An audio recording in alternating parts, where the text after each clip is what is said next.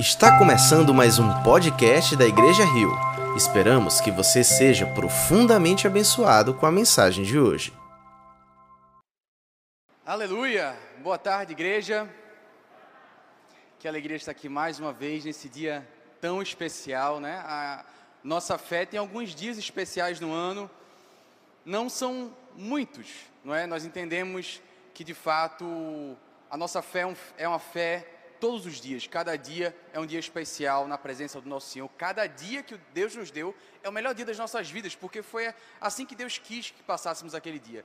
Porém, há marcos especiais, há marcos importantes na fé do cristianismo que devemos observar, devemos lembrar, devemos parar para pensar neles, e a Páscoa talvez seja o maior de todos. Natal, culturalmente, culturalmente é mais forte, mas a Páscoa, para a fé cristã, eu acredito que é o dia mais especial de todos. Eu queria que orar nesse momento para que a gente pudesse estar em espírito de oração enquanto vamos aprender um pouco do que o Senhor tem para nos dizer nessa tarde. Amém, irmãos? Vamos orar nesse momento. O Senhor Deus, Pai querido e amado, muito obrigado, Senhor, pela tua presença aqui entre nós, Deus. Tu estás presente ao longo de toda a história, tu estivesse presente com cada um dos teus filhos e discípulos.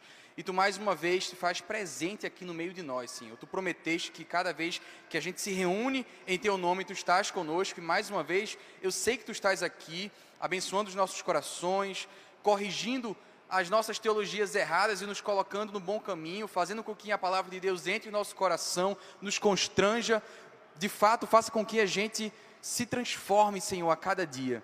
Da mesma forma que fizemos uma vigília de lavar pés há alguns dias, eu creio, Senhor, que a cada dia tu lava os nossos pés, tu regenera o nosso coração, tu nos aproxima de ti, Deus. E mais uma vez vai ser assim, nesse dia especial de Páscoa. Eu te peço que vá tirando de nossa mente todas as distrações, vai nos fazendo verdadeiramente presentes aqui nesse lugar e que a tua palavra entre como espada afiada que divide os ossos, divide alma de espírito que faz com que a gente de fato compreenda o tamanho do teu amor por nós e o tamanho da nossa missão, Senhor, em ti. Faz com que entendamos isso nessa tarde, é isso que eu te peço. E eu já te agradeço, Senhor, porque eu sei que tu já estás operando na vida e no coração de cada um aqui. Muito obrigado, Pai. Em nome de Jesus te oramos e te agradecemos. Amém, amém, amém. Meus irmãos queridos, há cerca de dois mil anos, praticamente nesse horário em que estamos agora, à tarde, é que acontece a cena que nós vamos ler. É a cena do caminho de Emaús. Uma cena importantíssima. Uma cena que fala do amor de Deus por nós. É interessante que viemos de uma cesta de dor, os discípulos vieram de uma cesta de dor. Um sábado que para eles era um sábado de angústia, porque os discípulos não, a maioria deles não tinha entendido ainda. E o domingo, domingo é o dia que tudo se esclarece. A obra já tinha sido feita, mas para os discípulos Muitos estavam sem entender. O domingo é o dia em que Jesus de fato acontece a sua ressurreição e ele vem para confirmar, explicar mais uma vez e ter a certeza de que os seus discípulos, os seus seguidores entenderam a sua obra, o porquê ele fez o que ele fez e de fato mostrar e confirmar para eles o tamanho do amor e da obra de Deus. É assim que chegamos no domingo da ressurreição. Eu acho interessante que o domingo muda tudo. O domingo muda o significado do sábado. Porque, como eu falei, no sábado os discípulos estão em prantos. Na sexta eles estão angustiados. Sim, Jesus falou muitas e muitas vezes o que iria acontecer. Gente, Jesus é super paciente, ele chega e diz: Eu tenho que morrer, eu vou ter que subir, essas coisas têm que acontecer. E os discípulos parece que entrava por um ouvido e saia pelo outro, eles ouviam, mas não entendiam muito bem. E aí, quando Jesus morre, eles se desesperam: Nosso Senhor morreu, Nosso Senhor, nossa esperança acabou. E eles sofrem na sexta, eles sofrem no sábado, mas no domingo, quando eles finalmente entendem, Jesus desce para explicá-los: olha, é por isso que eu fui, é por isso que eu morri, mas eu estou vivo, eu não morri totalmente, na verdade, eu morri por alguns dias, eu ressuscitei, eu estou vivo, meu espírito vive, eu estou aqui com meu corpo glorificado. Aí o significado da sexta e do sábado muda. É tanto que o sábado é chamado, dependendo da denominação, dependendo da igreja, chamado Sábado de Aleluia. O sábado de pranto, o sábado de angústia transforma-se no sábado de aleluia. A sexta de pranto, a sexta de angústia transforma-se na sexta da paixão. Porque o domingo muda a sexta, o domingo muda o sábado, o domingo muda todos os dias, para trás e para frente. O domingo de Páscoa teve o poder de mudar toda a história da humanidade. Esse dia fatídico, esse dia importante, mudou todos os outros dias da humanidade. Muda o dia de hoje, é por isso que estamos aqui hoje, é por isso que estamos numa igreja. Aquele domingo mudou o nosso domingo. Temos que entender a importância do dia da ressurreição. Não é um dia que ficou para trás, mas é um dia que afetou a nossa história, que afeta a nossa espiritualidade, que afeta a nossa identidade, que afeta o nosso propósito. Temos que entender a ressurreição. Não basta entender a cruz, temos que entender a cruz também. Mas a cruz sozinha é apenas morte. A cruz aponta para o que acontecer três dias depois, aponta para a ressurreição, que é o dia que Jesus mostra todo o universo, mostra Satanás, mostra a todos os demônios, mostra aos incrédulos, mostra todo mundo: olha, o que eu falei se cumpriu. Muitos outros falsos profetas tinham morrido na cruz, mentirosos, ladrões morreram na cruz, mas o nosso Senhor voltou para dizer: Eu estou vivo o domingo da ressurreição tem que ser compreendido por nós. Temos que entender esse dia tão especial. É por causa desse dia que o sábado não é mais de choro, a sexta não é mais de angústia, mas são dias em que podemos dizer que nem Paulo em 1 Coríntios 15, onde está, ó morte, o teu aguilhão? Onde está a morte, a tua vitória? A vitória não tem mais poder sobre nós. Tudo isso por causa do domingo de ressurreição. Hoje vamos ler a passagem bíblica que marca na história, o domingo que mudou todos os outros dias. E essa é uma história que ela podia ser muito diferente, mas ela é uma história que fala sobre mim e sobre você. É uma história sobre discípulos incrédulos que ouviram a mensagem um milhão de vezes, mas que ainda assim andavam tristes, solitários, desacreditados. E Jesus vai lá, aquece o coração deles e lembra eles de tudo o que ele já havia dito várias vezes, aquecendo o coração e abrindo os seus olhos. A passagem que vamos ler no caminho de Emaús é uma passagem que fala sobre mim e sobre você. É uma passagem que fala sobre os seres humanos que esquecem do seu Senhor, que não compreendem a mensagem da cruz, que têm um coração duro, mas é uma passagem que fala de um Deus paciente, amoroso, cuidadoso, e que ainda que ele já tivesse terminado a sua obra, ele vem de novo para ter certeza de que a gente entendeu. É por isso que a história conta com pastores e pregadores e missionários e discípulos, porque nós precisamos ser relembrados. E é por isso que mais uma Páscoa estamos aqui, relembrando da obra que Jesus fez por nós. Senão a gente esquece. Se a gente não se lembra, se a gente não para, se a gente não presta atenção e relê, a gente esquece. Mas o Senhor, misericordioso, paciente, amoroso e cuidadoso, Ele vem nos lembrar. E é por isso que estamos, nesse domingo de Páscoa, lendo a história de Emaús. Queria pedir para que vocês abrissem as suas Bíblias em Lucas, livro de Lucas, vamos ler o capítulo 24.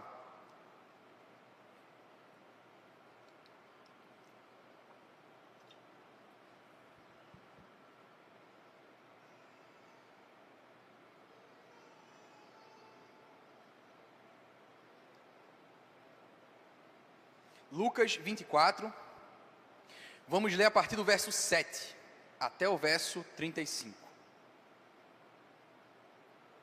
Lucas 24, a partir do verso 7. Vamos fazer a leitura.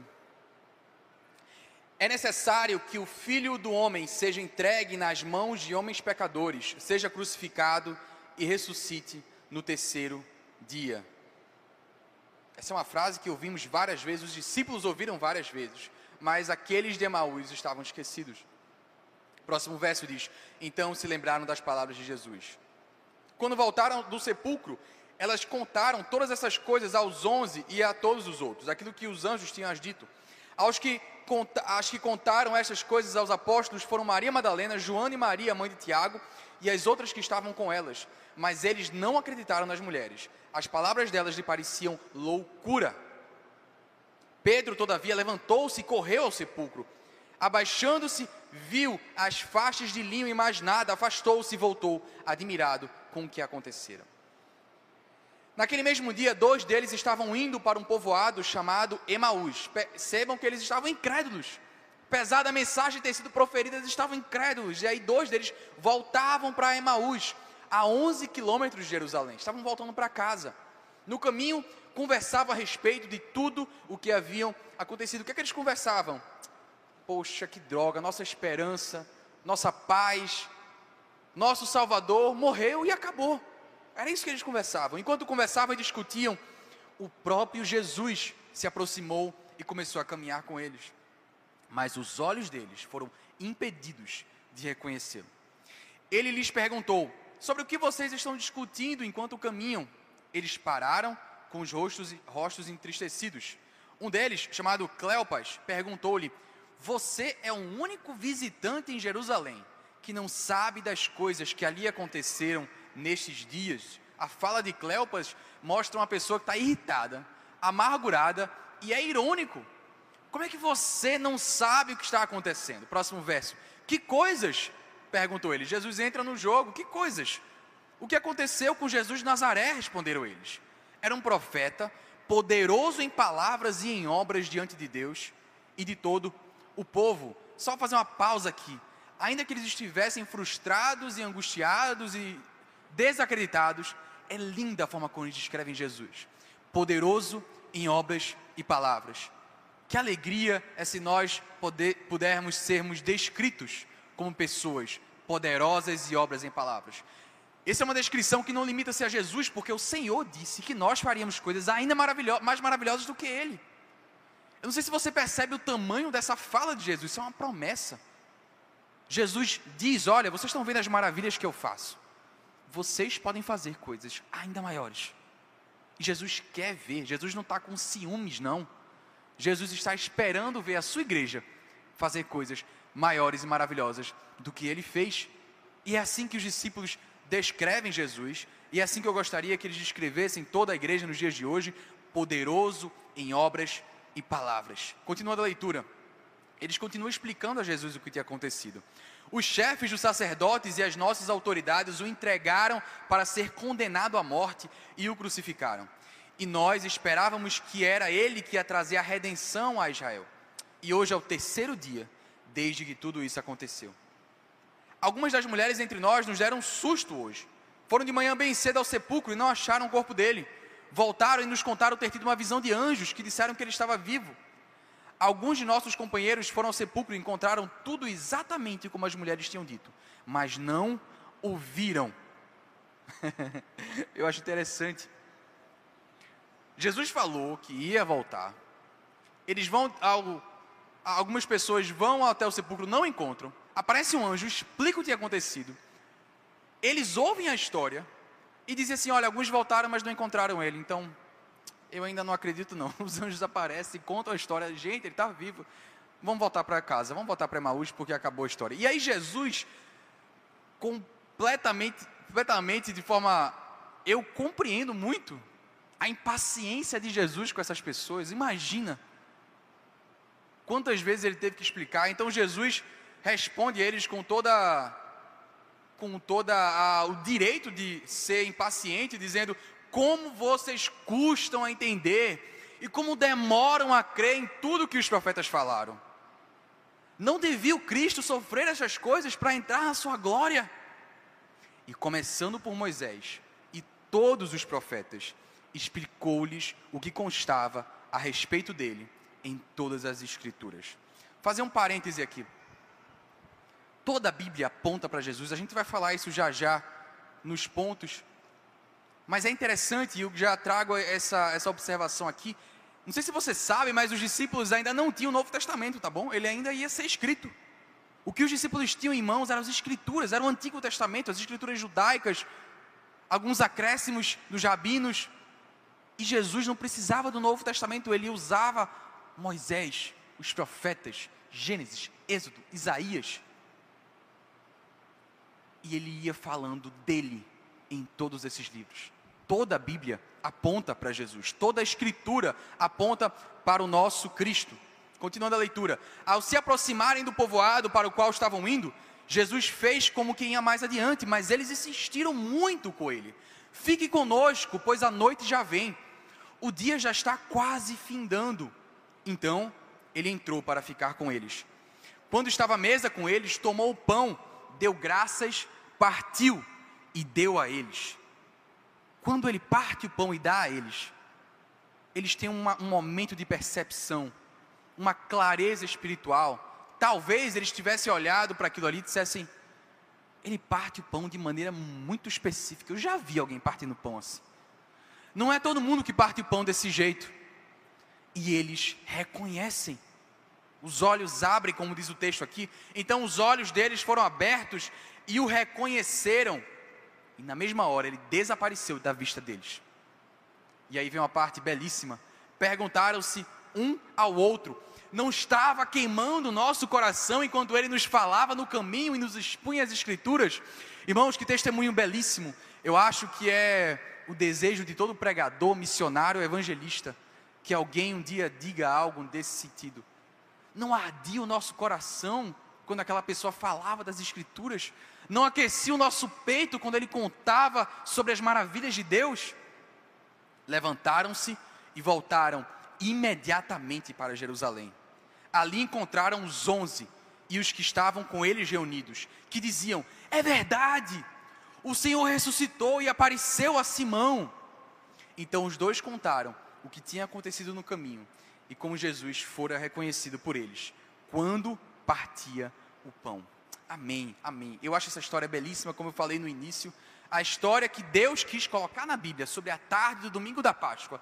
É uma história sobre homens esquecidos, desatentos, desacreditados.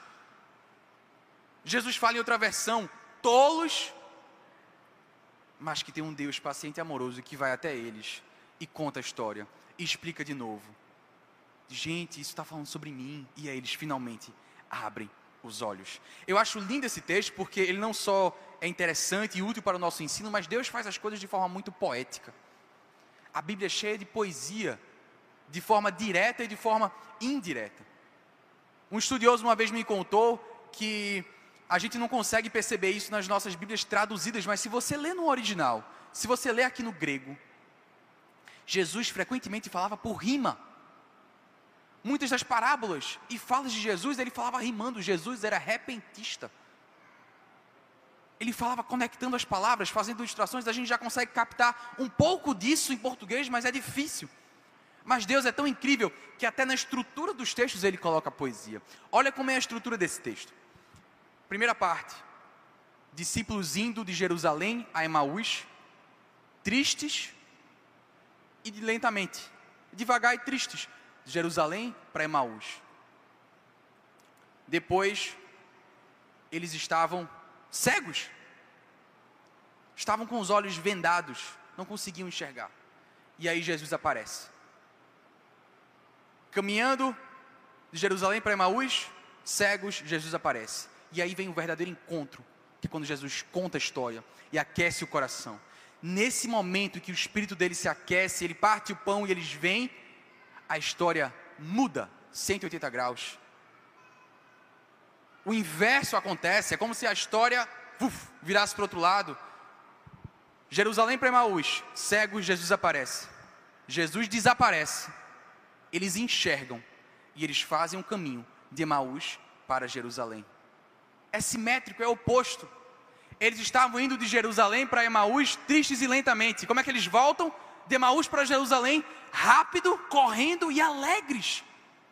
Veja que poesia belíssima o encontro verdadeiro com Jesus muda a história.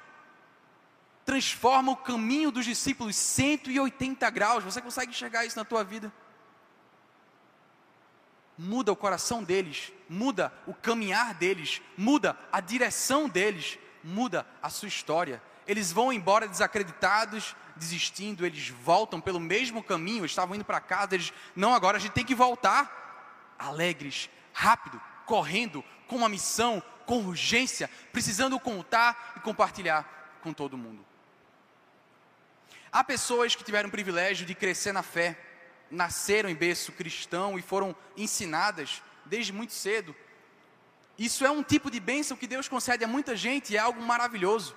Há um outro tipo de bênção que é diferente, mas também maravilhosa, que são as pessoas que conhecem Jesus mais tarde. E olha, Jesus é paciente com todo mundo.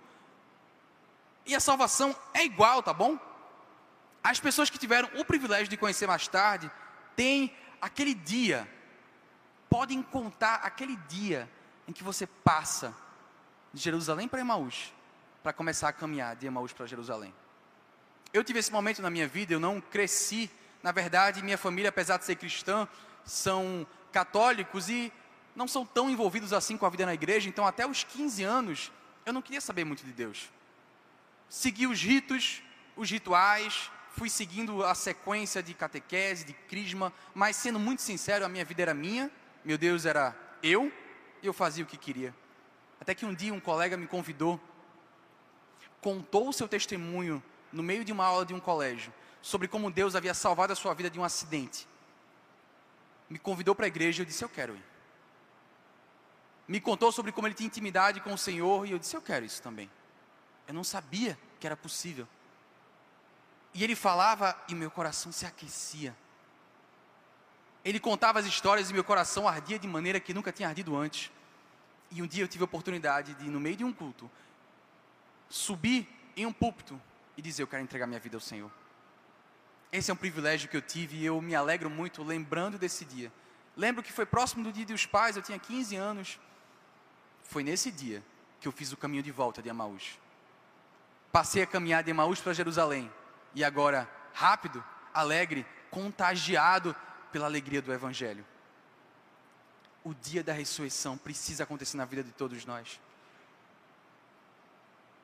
esse dia precisa fazer parte da nossa história. Ainda que você tenha nascido em um berço evangélico ou cristão, precisamos ter na nossa vida um momento de decisão em que você diz: Eu quero caminhar com meu Senhor. Eu queria dizer a vocês, meus irmãos, que a mensagem da ressurreição, por mais bela que ela seja, por mais que a obra que Cristo tenha feito tenha sido completa, ela só é útil para você se você compreende. Isso faz parte da obra de Deus na nossa vida, é fazer com que a gente compreenda. Sem a parte da compreensão, ela não é, não completa-se a obra em nós. Precisamos entender o que Deus fez por nós. Tanto é que Jesus completa a sua obra, morre, ressurreto, e ele não precisava ter voltado para aparecer. Oh, pense só nisso. Jesus tinha, tinha feito toda a sua obra. Por que, que ele apareceu de novo aos discípulos? Ele precisava? Ele já tinha completado, já tinha feito, eu já podia descansar agora, subir à direita do Deus Pai, ficar ali no trono e dizer: Pronto, eu vou tirar uma semana de férias. 33 anos de sofrimento e decepção e tristeza, ensinando a mesma coisa como um professor de adolescentes frustrado que tem que ensinar aquela coisa muitas vezes. Ele podia tirar uma semana de férias, eu acho que Jesus tinha direito. Mas ele faz questão de voltar para confirmar que os seus discípulos entenderam o que ele fez. Por que isso?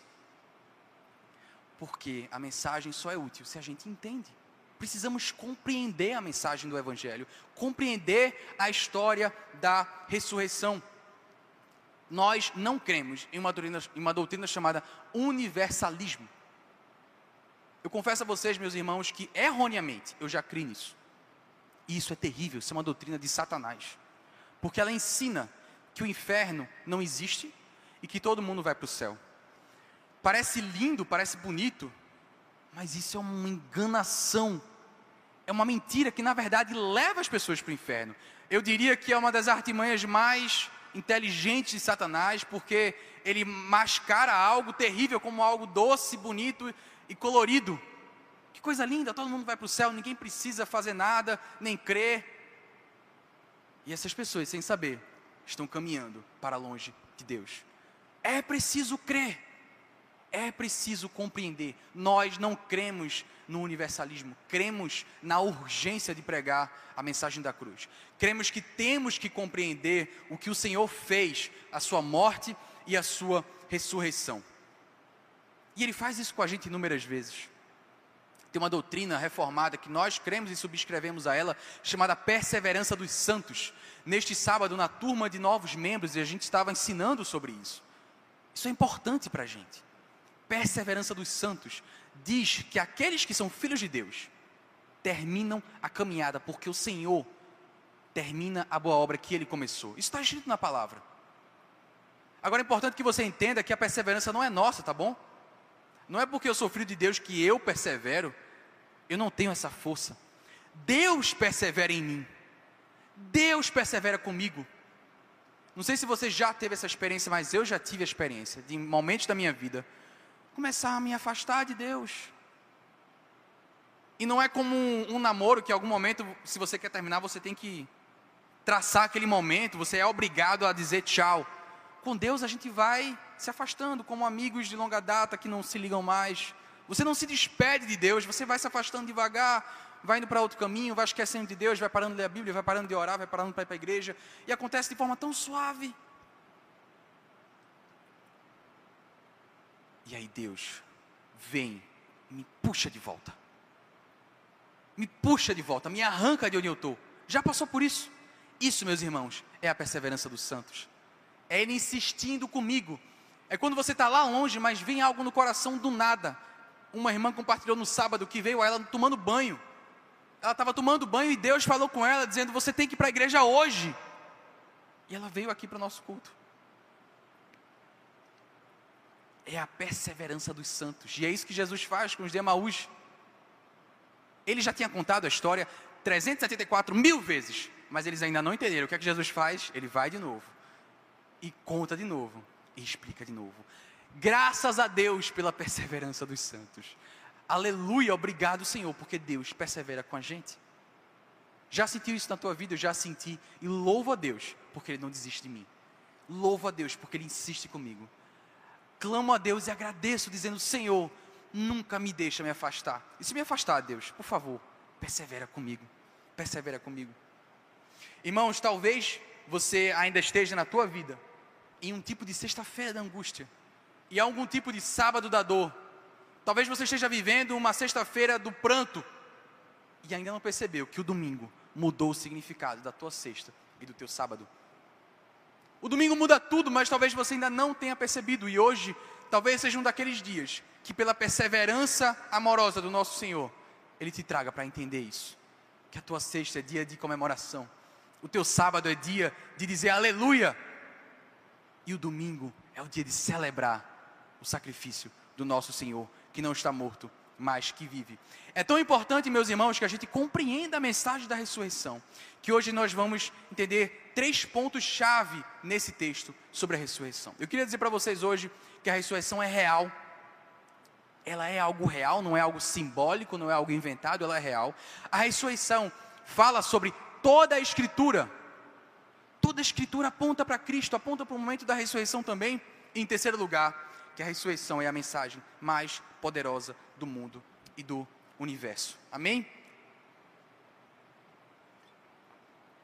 Em primeiro lugar, a ressurreição é real. Os discípulos indo para Emaús agiam e viviam como se o Salvador deles ainda estivesse morto. Apesar dele estar muito vivo e caminhando ao lado deles, eles agiam e viviam como se ele estivesse morto. Não foi a primeira vez que isso aconteceu na história e também não foi a última. Muita gente ao longo da história recebe claras evidências de quem Deus é, mas age, caminha e fala e lamenta e resmunga e é amargurado como se o nosso Senhor não estivesse vivo. Deixa eu citar dois exemplos importantes na história. Um é de um jovem rapaz, filho de pastor, um dos nomes mais famosos do mundo, filho de pastor. Ele passa a vida dele aprendendo sobre a Bíblia, lendo histórias da Bíblia, ouvindo sobre Deus e Jesus e as maravilhas de Deus, mas o seu coração é duro e vai se endurecendo e ele vai se debandando para algumas filosofias que vão o afastando cada vez mais de Deus. Até que ele declara uma frase que abalou o mundo quando ele diz: Deus está morto. Esse jovem é Friedrich Nietzsche. E ele influenciou toda uma geração e a influência para a nossa cultura até os dias de hoje. Veja, filho de pastor, cresceu ouvindo as histórias, mas não enxergava, agia e vivia como se o Senhor estivesse morto. Outro exemplo que eu achei super interessante é de um teólogo chamado Perry Miller. Não sei se você já ouviu falar de Jonathan Edwards, é um grande teólogo dos Estados Unidos, conhecido como o maior teólogo da história americana. E ele tinha um admirador chamado Perry Miller. E Perry Miller era um teólogo ateu. Veja que coisa curiosa, existem pessoas, não sei se você sabe disso, mas existem cursos universitários, existem teólogos, PhDs, doutores em teologia, que são ateus. Não creem na palavra, mas acham curiosidade. Como a gente estuda às vezes as religiões astecas, egípcias, e achamos curioso, eles adoram estudar aquilo ali, mas de forma seca e sem vida. E Perry Miller era um desse, grande admirador de Jonathan Edwards, adorava os seus escritos. Mas um dia, numa conversa, ele disse: Olha, eu adoro tudo que ele escreve, tem algo que eu não gosto. Eu não gosto da forma que Jonathan Edwards fala sobre o inferno. Eu acho que ele está errado. Eu acho que ele é exagerado. Isso aí eu discordo totalmente. É muito exagero dele descrever o inferno como um lugar tão terrível assim. E aí um pastor conversando com ele diz: Caro Perry Miller, você sabe que se Jonathan Edwards estiver certo e você errado, você está em maus lençóis, não sabe? E esse teólogo pensa um pouco e responde: Eu torço muito para que ele esteja errado. Porque se ele estiver certo, eu estou em maus lençóis. Mas um homem que estudou profundamente as Escrituras, mas age e vive como se Jesus tivesse morrido e o domingo não tivesse acontecido. Irmãos, muita gente caminha a vida toda cego para o maior acontecimento da história. Mesmo aqueles que leem as Escrituras, mesmo aqueles que vivem na igreja sentados nos bancos. Isso é um perigo para todos nós, é um perigo para aqueles que nasceram em berço evangélico, é um perigo para aqueles que se converteram, porque a gente esquece. Coração esfria. Era um perigo para Perry Miller, para Nietzsche e para todos nós no dia de hoje. E esse pode ser um caminho para o qual você esteja trilhando também. Eu clamo a Deus e oro para que nesse domingo, domingo de Páscoa, domingo de ressurreição, o Senhor não permita que isso aconteça. Mas que a sua perseverança insista contigo, aqueça a tua alma e te traga para junto dele. Temos que compreender que a ressurreição é real. A gente não precisaria de evidências, mas eu vou trazer algumas evidências para vocês. Há muitos estudiosos e é interessantíssimo isso, a gente dá isso no nosso curso de teologia básica. Há evidências científicas e históricas que apontam para a ressurreição de Cristo. Entendam o seguinte: existe um método científico para estudar documentos antigos. Documentos antigos são difíceis de, de estudar, não são simples. Nós temos hoje escritos de Platão, mas quem é que disse que foi Platão que escreveu? E se não foi alguém que escreveu 50 anos atrás e assinou com Platão? A gente estuda a carta de Pero Vaz de Caminha, quando chegou ao Brasil, quem disse que foi ele que escreveu? Mas existem métodos, passo a passo, científicos, históricos, para testificar e atestar, escritos antigos. E sob a mesma ótica que estudamos a carta de Pero Vaz de Caminhas, estudamos os escritos de Platão, escritos sobre Aristóteles, sobre Pitágoras, quando aplicamos ao mesmo método para estudar a Bíblia e a palavra, torna-se um dos textos mais bem incríveis de toda a história. Há muitas décadas encontraram, isso é algo fascinante, textos das escrituras, nas as chamadas escrituras do Mar Morto. Havia uma comunidade que morava, uma comunidade muito antiga, morava próxima ao Mar Morto. E o texto chamado é, Q-U-R-A-N, não sei como pronunciar, mas aquele texto daquela comunidade específica era igual à Bíblia que nós temos hoje eram textos extremamente envelhecidos, de séculos e séculos e séculos. E quando eles encontraram, alguns disseram: agora a gente vai desmentir a Bíblia, agora a gente vai provar que tudo o que está escrito hoje foi alterado, foi distorcido, foi adaptado pela igreja para poder para poder fazer com que a Bíblia fosse de acordo com a sua doutrina. Foi um processo ao longo de séculos de deturpação, mas quando eles comparam o contexto, eles só provaram que a Bíblia continua sendo fiel aos seus escritos originais. A Bíblia é o livro mais crível, o livro antigo histórico, mais crível de todos. Temos várias cópias antigas para testificar isso. E há outras evidências também que apontam para isso. Uma delas são as testemunhas oculares. 1 Coríntios 15, Paulo diz o seguinte: Pois o que primeiramente lhes transmiti foi o que recebi, que Cristo morreu pelos nossos pecados, segundo as Escrituras, foi sepultado e ressuscitou no terceiro dia, segundo as Escrituras, apareceu a Pedro e depois aos doze. E olha, preste atenção no verso 6.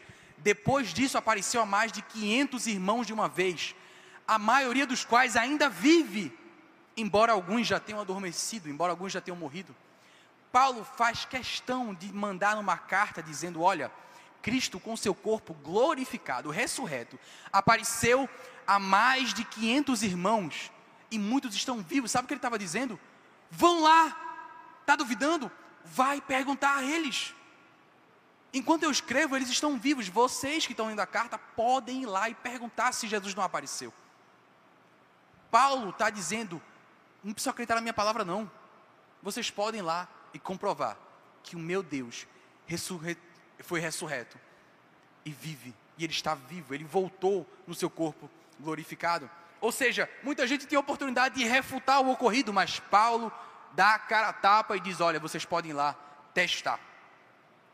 O teólogo expert no tema da ressurreição, Gary Habermas, ele disse que a ressurreição de Cristo foi a proclamação central da igreja primitiva desde o início. Eles não pregavam como algo simbólico, mas pregavam como algo que tinha acontecido, porque muita gente podia dar testemunho, muita gente podia testificar que Jesus tinha aparecido a muita gente, várias pessoas. Jesus, ele mostra suas mãos e seus pés, comprovando que ele estava num corpo de carne e osso, aquilo não era apenas um delírio em comum dos discípulos. Ele faz questão de dizer: peguem em mim, toquem em mim, vejam que eu estou aqui presente com vocês. Meus irmãos, se você for hoje na tumba de Maomé, você vai encontrar restos mortais dele.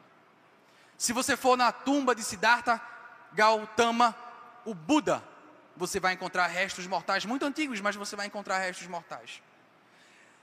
As religiões estão cheias de líderes que morreram e continuam mortos. Mas se você for em Jerusalém, na tumba de Jesus, ela está vazia. E muitos comprovaram isso. Não há resto mortal, porque ele não está morto, porque ele vive. Isso é tão verdade que ele fez questão de falar e mostrar e aparecer. Eu vivo. Jesus vive. Há evidências e mais evidências que mostram isso. Sabe a evidência que eu mais gosto? É o que eu chamo de péssima falsificação. Se os discípulos fossem falsificadores da história, se os discípulos quisessem inventar uma história, eles eram péssimos nisso. Se eles de fato escreveram tudo aquilo para enganar as pessoas, eles fizeram da pior forma possível. E eu vou dizer por quê. Primeira coisa que eles escrevem na história que Jesus aparece primeiro para mulheres. E naquela época, o testemunho de uma mulher não era considerado tão crível quanto de um homem. Infelizmente, era assim, eles tinham esse preconceito. Então, se você tivesse querendo inventar uma história, você nunca diria que foi uma mulher que encontrou aquilo ali. Nunca faria isso. Se eles estavam inventando, eles eram muito bestas de fazer isso. Outra coisa que aponta para isso, eu acho tão interessante, é que os discípulos estavam extremamente incrédulos, tristes, decepcionados quando Jesus morreu. Se você quisesse inventar uma história, você nunca colocaria isso. Eu, se eu tivesse querendo inventar a ressurreição de Jesus, eu nunca escreveria que eu estava triste porque Jesus morreu. Isso fala contra o meu objetivo. Eles estavam tristes, decepcionados. Pedro nega Jesus, eles colocam tudo isso nas escrituras, porém, depois que Jesus aparece, a esperança deles muda. Depois de Pentecostes, a atitude dos discípulos muda da água para o vinho. Eles têm um novo encontro, como o caminho de Emaús, eles passam, fazem o caminho de volta. Aqueles discípulos incrédulos, cansados e tristes, passam a ser as pessoas mais corajosas da terra. Aqueles que estavam fugindo de Jerusalém passam a estar dispostos a morrer crucificados em nome de Jesus. Essa história na Bíblia fala para todos nós que os relatos são reais, porque eles não estavam tentando mascarar nada, eles estavam tentando escrever tudo como aconteceu. Há muitas evidências. Irmãos, não sejam, não sejamos como aqueles especialistas da Bíblia, aqueles teólogos que gastam a vida inteira tocando em um texto santo e sagrado, mas não conseguem enxergar porque os seus olhos estão fechados.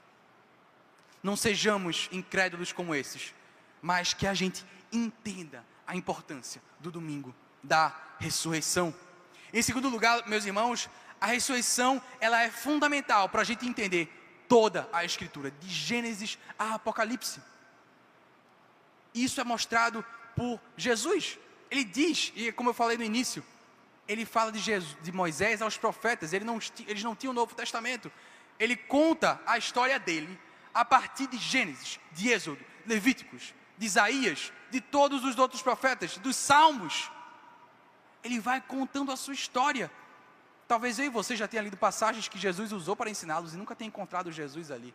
Mas se você tem os olhos da fé, preste atenção. Se você estuda e se aprofunda, você vai encontrar em Isaías, por exemplo, a história de Jesus.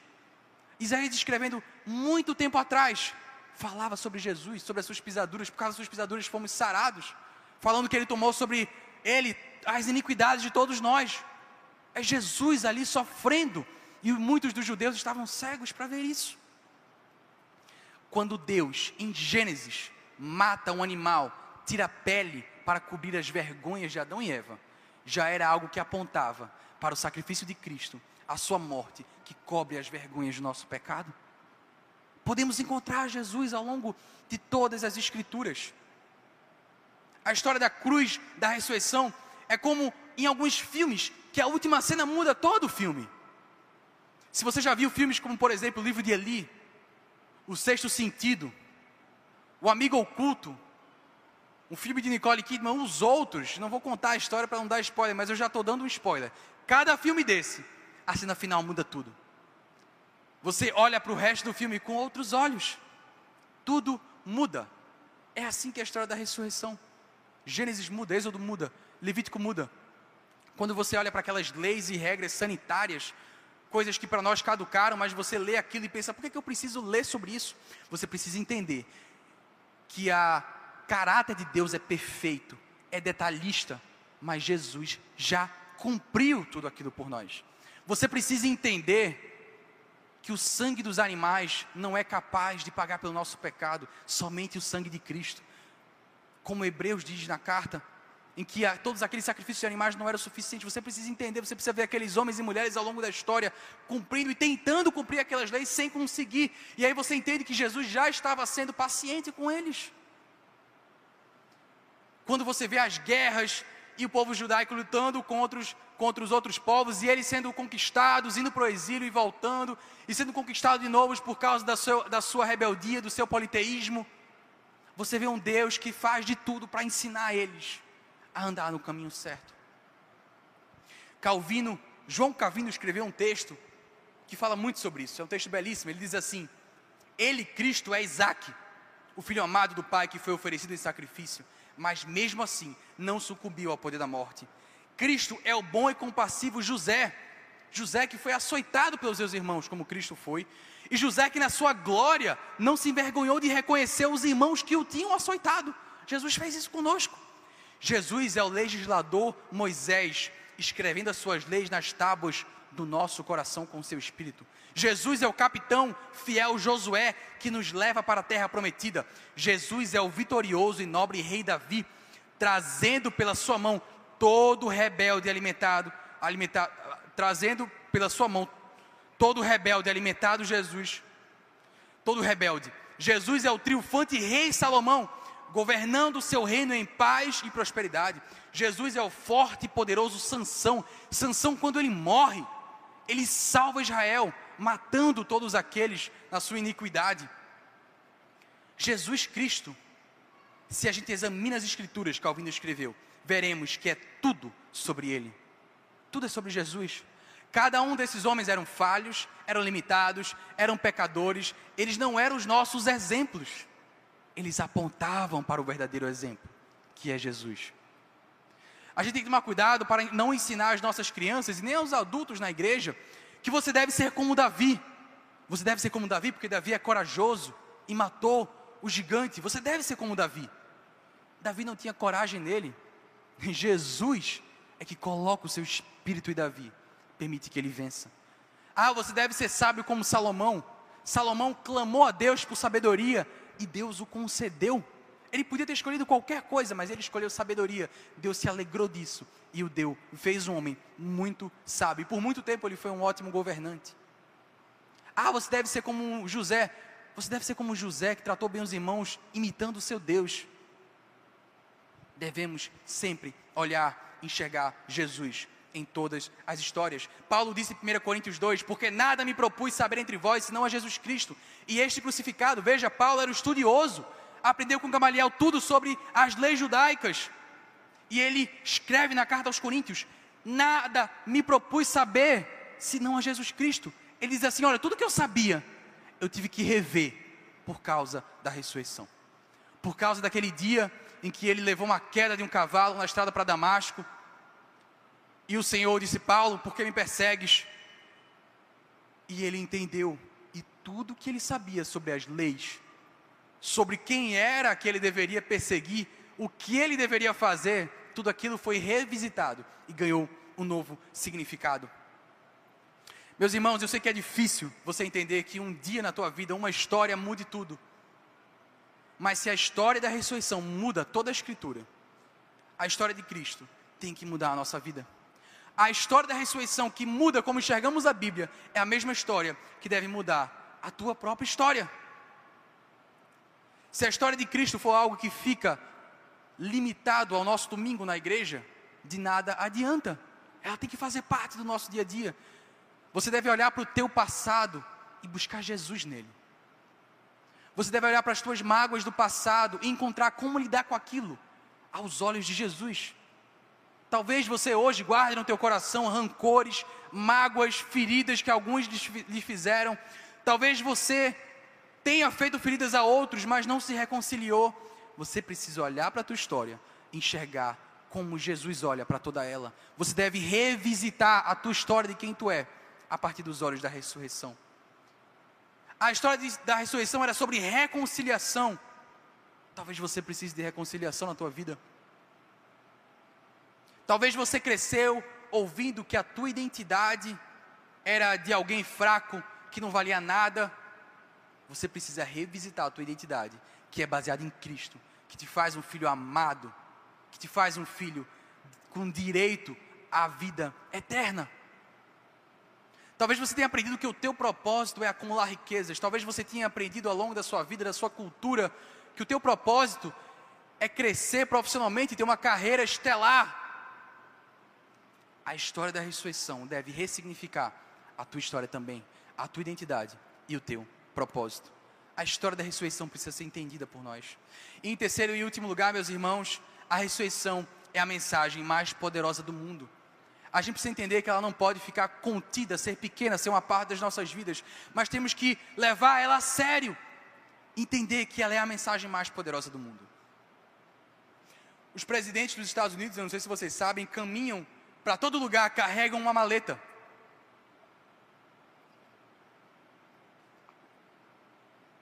E essa maleta contém um computador para lançar ogivas nucleares em qualquer lugar do mundo.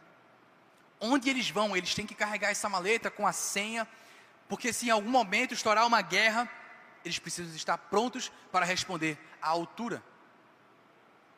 Não sei se você já ouviu falar de Billy Graham, um dos grandes pregadores da história. Um dia, e Billy Graham, ele caminhava muito com os presidentes, ele, ele circulava entre os grandes líderes dos Estados Unidos. E um dia, Billy, com a sua maleta, encontra o presidente e ele diz: Olha, a minha maleta é mais poderosa que a sua. A sua maleta tem a capacidade de destruir o mundo. A minha maleta tem uma Bíblia que tem uma mensagem que é capaz de salvar o mundo. A minha maleta é mais poderosa que a sua. Você não consegue fazer o que eu consigo fazer. Billy estava certo, porque a mensagem da cruz, a mensagem da ressurreição, é a esperança que pode salvar o mundo. Se você observar as pregações de Atos, são quase todas focadas na ressurreição. Na filosofia grega havia um filósofo chamado Epicuro, e os seus discípulos diziam que a morte era o fim de todas as coisas. Sartre bebe dessa mesma filosofia e todos os existencialistas diziam que o homem era o fim de todas as coisas, não há nada para depois. Todas essas pessoas seguiram essas filosofias de forma enganada, foram enganando aos outros, com essa história de que a morte é o fim. E temos hoje uma geração de pessoas que beberam dessas filosofias mundanas e vivem uma mentira. Infelizmente, o que vivemos hoje foi plantado muito tempo atrás. Cabe a nós hoje plantarmos as novas sementes. Sementes filosóficas demoram a germinar, mas quando crescem elas podem fazer muito bem ou muito mal. Foi assim no Evangelho, no início da era cristã. Os discípulos, quando foram, quando a igreja começou a crescer, começou ali pequena, apenas algumas congregações. Quando o imperador romano começa a pressioná-los, e aí é que eles começam a crescer, e o seu amor e cuidado pelos outros constrangem as pessoas e fazem cada vez mais discípulos, e o cristianismo se espalhou por toda o Mediterrâneo, toda a região da Europa. Senhor, pedimos por uma nova era nesse sentido, que hoje as pessoas da tua igreja, Deus, plantem as sementes para uma nova geração. Esse é um chamado para mim e para você também. Se não nós, quem vai fazer isso? Se não hoje, quando vamos fazer isso? Temos em mãos a mensagem mais poderosa do universo. É tão verdade que quando os discípulos de Emaú finalmente, finalmente, depois da 47 vez que eles ouviram a história, quando eles finalmente entendem, eles voltam correndo, porque eles captaram a urgência daquilo. É como a parábola que Jesus conta, que um homem encontra uma pérola no terreno valiosíssima, e ele vende tudo que tem para comprar aquele terreno. Eles finalmente entenderam. E agora o que, é que eles fazem? Vão correndo contar aquela história, porque ela é poderosa, porque ela é urgente. Porque ela é urgente. É importante que a gente entenda, meus irmãos, que muitos andam cegos, porque a mensagem da cruz e da ressurreição só é compreendida espiritualmente. É importante que você entenda isso. Não é por esforço humano. É por isso que tem teólogos e pessoas que leem a Bíblia e não entendem, porque o Espírito precisa revelar. Aprendemos isso com Paulo, 1 Coríntios 2.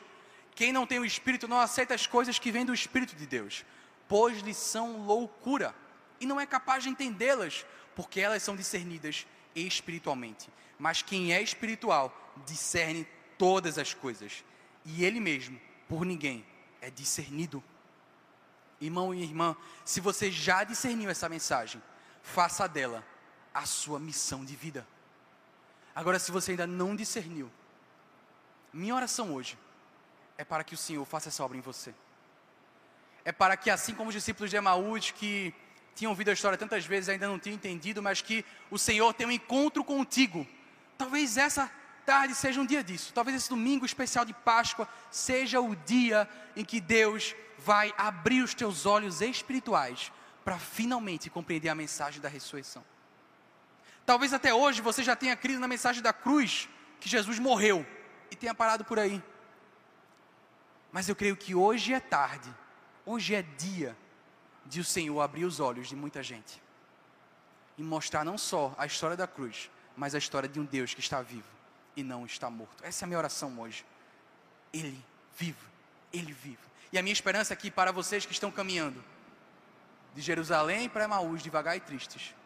Voltem, voltem, voltem alegres, correndo, por causa da mensagem que tocou o teu coração. Hoje você pode ter um encontro desses. Talvez a tua fé já esteja fraca, já esteja murcha. Talvez você tenha devagar se afastado de Deus sem se despedir. Mas por causa da perseverança do Senhor conosco, hoje pode ser dia que Ele te traz de volta pelo seu amor insistente que termina a boa obra que Ele começou em nós. Precisamos entender e viver a mensagem da Páscoa, o domingo da ressurreição. Vamos ficar de pé.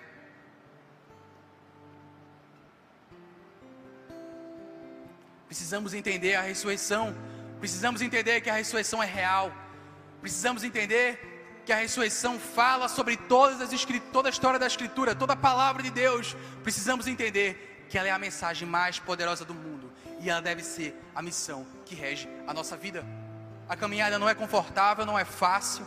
Talvez você tenha vontade de desistir, mas é para isso que você está aqui. É a tua missão. E temos pouco tempo. Esse tempo que a gente está aqui vai passar num piscar de olhos, até o dia que vamos viver eternamente com o nosso Senhor. E tudo, todo sofrimento vai ter valido a pena.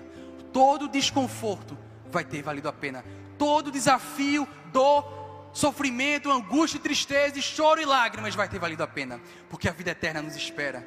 A vida eterna é a certeza de que a lágrima será enxugada. A obra de Cristo no domingo é a certeza de justiça para todos os injustiçados. A mensagem da ressurreição é a certeza de que estaremos juntos do Pai para todo sempre. Nunca vamos nos separar do amor dele. A mensagem da cruz é a certeza de uma eternidade de amor e alegria. Eu creio nessa mensagem e clamo ao Senhor para que ela mude a nossa vida. Jesus está aqui hoje, perseverando conosco, sendo paciente, te ensinando mais uma vez, te trazendo para perto mais uma vez, fazendo obra na tua vida para que o teu coração se abra e você aceite a mensagem da ressurreição. Amém? Amém. Amém. Queria fazer uma oração e convidar o pastor Marçal para subir para esse momento de ceia. Seu Deus, Pai querido, muito obrigado pela tua mensagem, obrigado pela tua palavra. Deus amado, muito obrigado, Senhor, porque tu insiste conosco, tu és paciente. Tu queres, Senhor, eu sei que tu queres que cada um dos teus compreenda e entenda a mensagem da ressurreição. Não é suficiente entender a tua morte, mas é necessário compreender que tu não estás mais morto, mas tu vive. Ele vive, porque ele vive. Eu posso crer no novo amanhã, no novo dia. Eu posso ter a certeza que a minha dor, meu sacrifício, a minha renúncia não é em vão, mas que o que me aguarda é uma eternidade linda e maravilhosa junto do meu Senhor. Que essa certeza, Senhor, nessa tarde entre no coração de todos que estão aqui. Eu te clamo por isso e te agradeço, sabendo que tu já estás trazendo os teus de volta, Senhor. Tu já estás puxando e tragando de volta com teu amor insistente cada um que tu queres para ti. Muito obrigado, Pai, em nome de Jesus. Em nome de Jesus. Amém e amém. Se você foi abençoado por essa mensagem, compartilhe com alguém, para que de pessoa em pessoa alcancemos a cidade inteira.